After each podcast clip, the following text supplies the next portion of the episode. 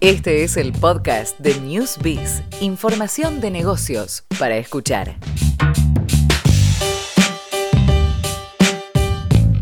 Y sí, sí, sí, está todo muy caliente en el ámbito político económico, entonces ¿qué dijimos? Llamémoslo a nuestro economista experto, amigo, para que nos aclare, nos explique, nos cuente qué pasa después de, del domingo eh, de las PASO. Bueno, arrancaba una semana tranquila que se fue a la banquina. Bienvenido Ernesto Matos, ¿cómo le va? Muy bien, ¿cómo andan? Así que te esperabas una semana tranquila. Sí, porque aparte tengo que entregar trabajos prácticos, la maestría y los seminarios y... No, no, pensé que iba a ser una semana tranquila. Claro que sí, porque Ernesto, bueno, es docente y economista del Departamento de Economía Política en el Centro Cultural de la Cooperación. Y bueno, Macri hizo que tu semana cambiara rotundamente. Arranquemos, ¿por dónde querés arrancar? Porque tenemos para darle duro y parejo. ¿Dólar? No, bueno, primero digo, la, me parece que la, la, elección del, del El fin de domingo, semana sí. Eh, tuvo su impronta basada, me parece más que nada, en la desigualdad que vive en la Argentina, el cierre de fábrica. Ujú. Siempre doy el dato, aparte de las industriales, que son las que más se están cerrando, pero las empresas agropecuarias eh, cerraron más de 2100. Entonces, cuando uno ve el mapa de la Argentina con cada uno de los distritos, nota que en la zona pampeana estuvo peleado la provincia de Buenos Aires, eh, estuvo peleado Santa Fe, bueno, Entre Ríos ganó, pero Córdoba fue el único que se mantuvo, pero el Cruz del Eje en la zona norte, que sería de Córdoba, ahí arrasó el Frente para la Victoria. Entonces fue una elección donde lo económico tuvo mucho peso Pesó mucho. y me parece que el gobierno, con esto del discurso del ajuste público, del resultado primario, que hasta lo podía haber explicado. Porque Dujón no- es economista, sabe la diferencia entre el resultado primario, financiero, y que esos dos te dan el resultado fiscal.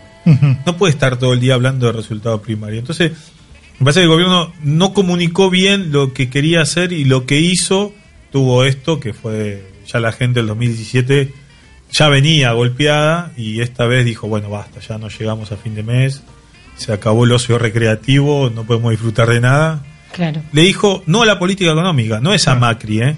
es no a la política económica. Sí, sí, por este camino no. ¿Le cuesta a Dujovne, al, al equipo económico, salir a hablar o a explicar, no? No es un ministro que, que, que Pero él tenga... ya así- dijo, ¿eh? ya, ¿Sí? ¿te acordás que había dicho que las medidas que estamos adoptando en cualquier otro gobierno hubiera caído? Claro, no hay ningún gobierno que... que- Claro, que- algo por sí, sí, sí, sí. Entonces, Bueno, pero eso tiene- Pero tiene lo, que ver- dijo, lo dijo en un contexto bastante íntimo. Digo, no es un tipo de salir a explicar las medidas que toma. Subió el dólar así abruptamente. Salió Macri a, a hablar. ¿Por qué no sale el ministro de Economía a hablarlo? Bueno, esa es una de las críticas de la mañana. Bueno, me parece. O va a, va a hablar igual, me imagino que va a decir Quiero algo. creer. O algunos están diciendo, bueno, tendría que haber algún cambio de gabinete. Pero que cambie el gabinete o que salga el ministro ahora, mm. claro, faltan tres meses, dos meses. Sí. ya está la elección y lo que no hicieron en cuatro años, estos son los resultados. Eh, hay gente que no lo, no lo termina de aceptar, digo, pero yo falta que caminen por la calle para ver que hay negocios que no venden. No. Ernesto, ¿qué Dale. lectura haces de, de este de esta creciente que tuvo el dólar tan tan fuerte? Digo, el dólar venía regulado, o sea, ¿fue algo natural o también hay como una soltarle la mano por parte del gobierno para que esto suceda? Mira, yo el- seguí el tweet de Pablo Gerchunov, Mm. que, que me parece que mucha gente lo vio y ahí él, directamente explicaba que ahí hay un tema de qué pasó, que se recompraron acciones e hicieron que el mercado dé buenas señales el viernes. Pero hay que explicarle a la gente que el mercado son 20 empresas. Claro. Primero hay que explicarle a la gente eso, ¿no? Porque también escuchamos al presidente hablar de, eh, De los los mer- mercados, mercados, y sí. quizás eh, muchos no, no, no tienen idea de qué es y en qué no. magnitud implica eso en la economía real. 20 empresas que están en la Bolsa de Comercio de Argentina y que cotizan en Nueva York, pero en la Argentina hay 600.000 empresas. Claro. O sea, el, el presidente tendría que estar preocupado por Bueno, esa... la mayoría pymes, aparte, mayoría pymes. que han sido de las más golpeadas. Con bueno, todas la medidas. autopartista, una de Uh. ellas. Entonces uno tiene que, que pensar que el- el- ahí el mensaje también es erróneo, porque tiene que aclarar, bueno, está bien, cayeron las acciones en determinadas empresas, nuestra economía real está mal y en función de eso aplicar las medidas. Por eso la evaluación me parece que a mí viene a responder un poco a ese enojo primero de Macri. ¿Por Claro. qué?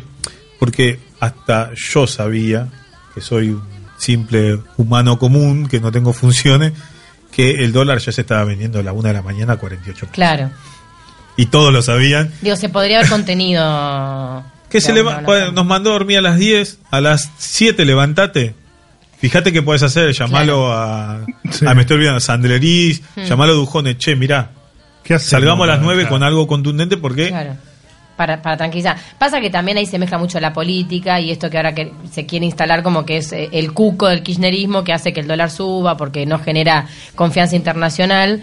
Pero bueno, en definitiva, eh, todavía falta, falta un tramo de gobierno. No, por eso digo que la elección fue el reflejo de cómo está la economía. La economía real desde el 2018, desde mayo, según los datos del IP, el índice de producción industrial, eh, viene dando números negativos todos los meses. Claro. Y el último mes de mayo no fue la excepción. La capacidad instalada ayer también volvió a caer. La industria automotriz está al 34% y sigue cayendo la capacidad industrial. Entonces, me parece que lo que se reflejó en la elección fue netamente eso, el descontento de empresarios, trabajadores, estudiantes. Fíjate que en estas medidas que anunció hoy no hay nada para el CONICET. No, Y para jubilados. Para los jubilados, dijo la ministra de Desarrollo Social, que ya tienen el aumento de septiembre. Claro, con eso, con eso basta. Igual también hay que ver, a ver, eh, es cierto que hay, hay, hay un golpe fuerte al bolsillo y hay que recomponer. Pero digo, en el voto, eso puede llegar a repercutir, porque tampoco lo que no se hizo en toda una gestión se va a resolver en, en- en un par de, de meses. No, es un paliativo, como las medidas de abril, eh, cuando las anunció Dujonde, que fue las de abril, sí. En esa batería de políticas, pero que también nos dimos cuenta que no tuvo el efecto esperado, porque si no la gente no hubiera reaccionado Obvio. de esta manera en la elección. Claro. Y a la vez también es como una medida, eh, es un de tono populista que al núcleo duro del macrismo tampoco le gusta, ta- ta- tampoco. Sí. De hecho, no quisieron sacrificar eh, retenciones, porque ¿de dónde sale esta plata? Y no sé si no lo van a hacer todavía. Todavía no. Porque- Echeverri salió a decir que no se van a, a- a modificar las retenciones. Y ahí también es como una encrucijada, ¿no? ¿De dónde sale todo Pero el este que se está jugando todo acá es el presidente de la nación. Yo creo Claro. que el presidente hoy está pensando que no quiere quedar en la historia eh, común de la Rúa, ¿no? Mm. Yo Eh, lo veo tan hoy eh, el lunes cuando lo escuchaba y esta mañana también tan parecido a, a lo- como a los últimos tiempos de los discursos de la Yo era chiquita ¿eh? y no lo escuché tanto. Bueno, Eras chiquita, ¿verdad? Yo estaba, de viaje egresada, tan no sé. parecido, eh, la verdad me da una pena, pero Ernesto, y Sí. en todo esto qué rol juega el FMI? Bueno, al FMI hay que informarle que está interviniendo el Banco Central, pues el- la capacidad de intervención del Tesoro ya la accedió, o sea que estamos eh, se está perdiendo reservas del Banco Central. Eh, esa- esas reservas hay que pagarlas igual. ¿eh? O sea, Mm. Una cosa es tenerlas ahí, bueno, pagan intereses, podés volver a pagar. Pero esto que se está utilizando para contener al dólar, eh, justamente en algún momento hay que volverlo.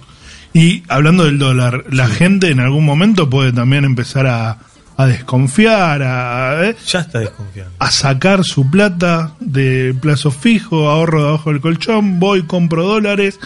¿Hay reservas eso. para respaldar ese...? Yo creo que sí, porque, a ver, eh, tienen 60 mil millones de dólares, pueden de acá a dos meses, está bien, va a llegar medio desangrado si ocurre este escenario que estamos planteando.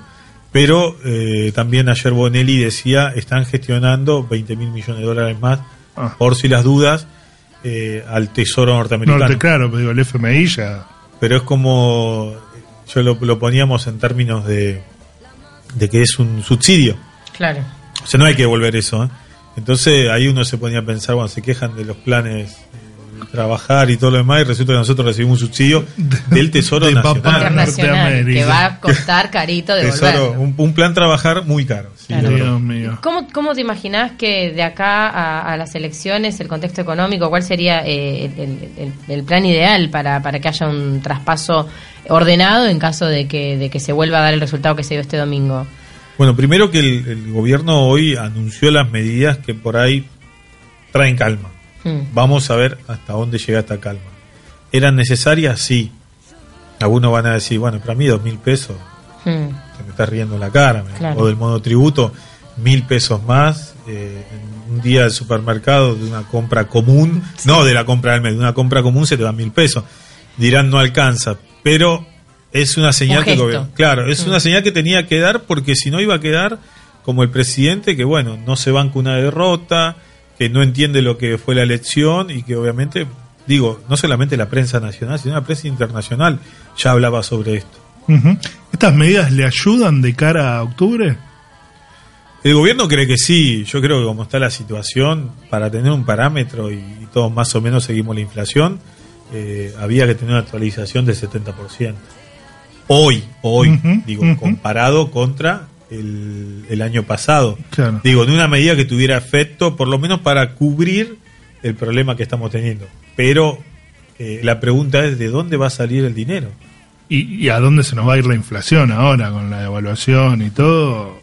Bueno, bueno, el otro que se quejaban también escuchaba un, a un periodista Lantos que decía eh, discutían y ponían en cuestionamiento los 19 mil pesos para los medicamentos y ahora resulta que tenemos 40 mil millones para todo esto. Ujú. O sea, vos fijate, Sí, reasignación de partidas, dijeron que no iban a sacar nada. Bueno, eh, después vamos a estar repasando un poquito las medidas que anunció Macri, que tienen que ver con el impuesto a las ganancias y algunos aportes, asignación universal y becas, salarios, tarifas y este bueno algunas medidas para las pymes también a partir de un plan que va a dar un plazo de 10 años para ponerse al día. Comentario de cierre, expectativas. No, bueno, más que nada me parece que es necesario que el gobierno traiga calma. Eh, ayer decían que estaban llamando un cacerolazo.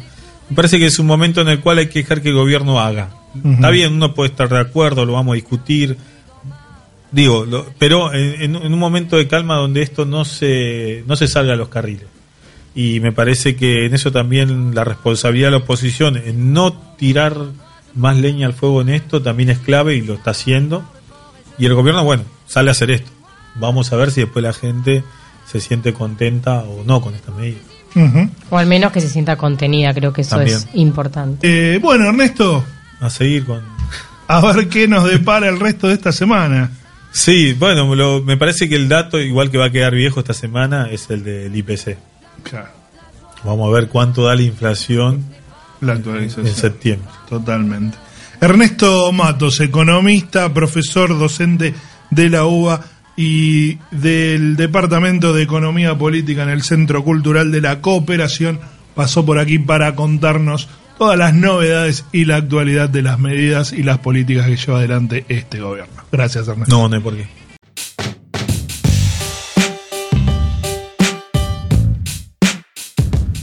www.newsbiz.com.ar Información de negocios.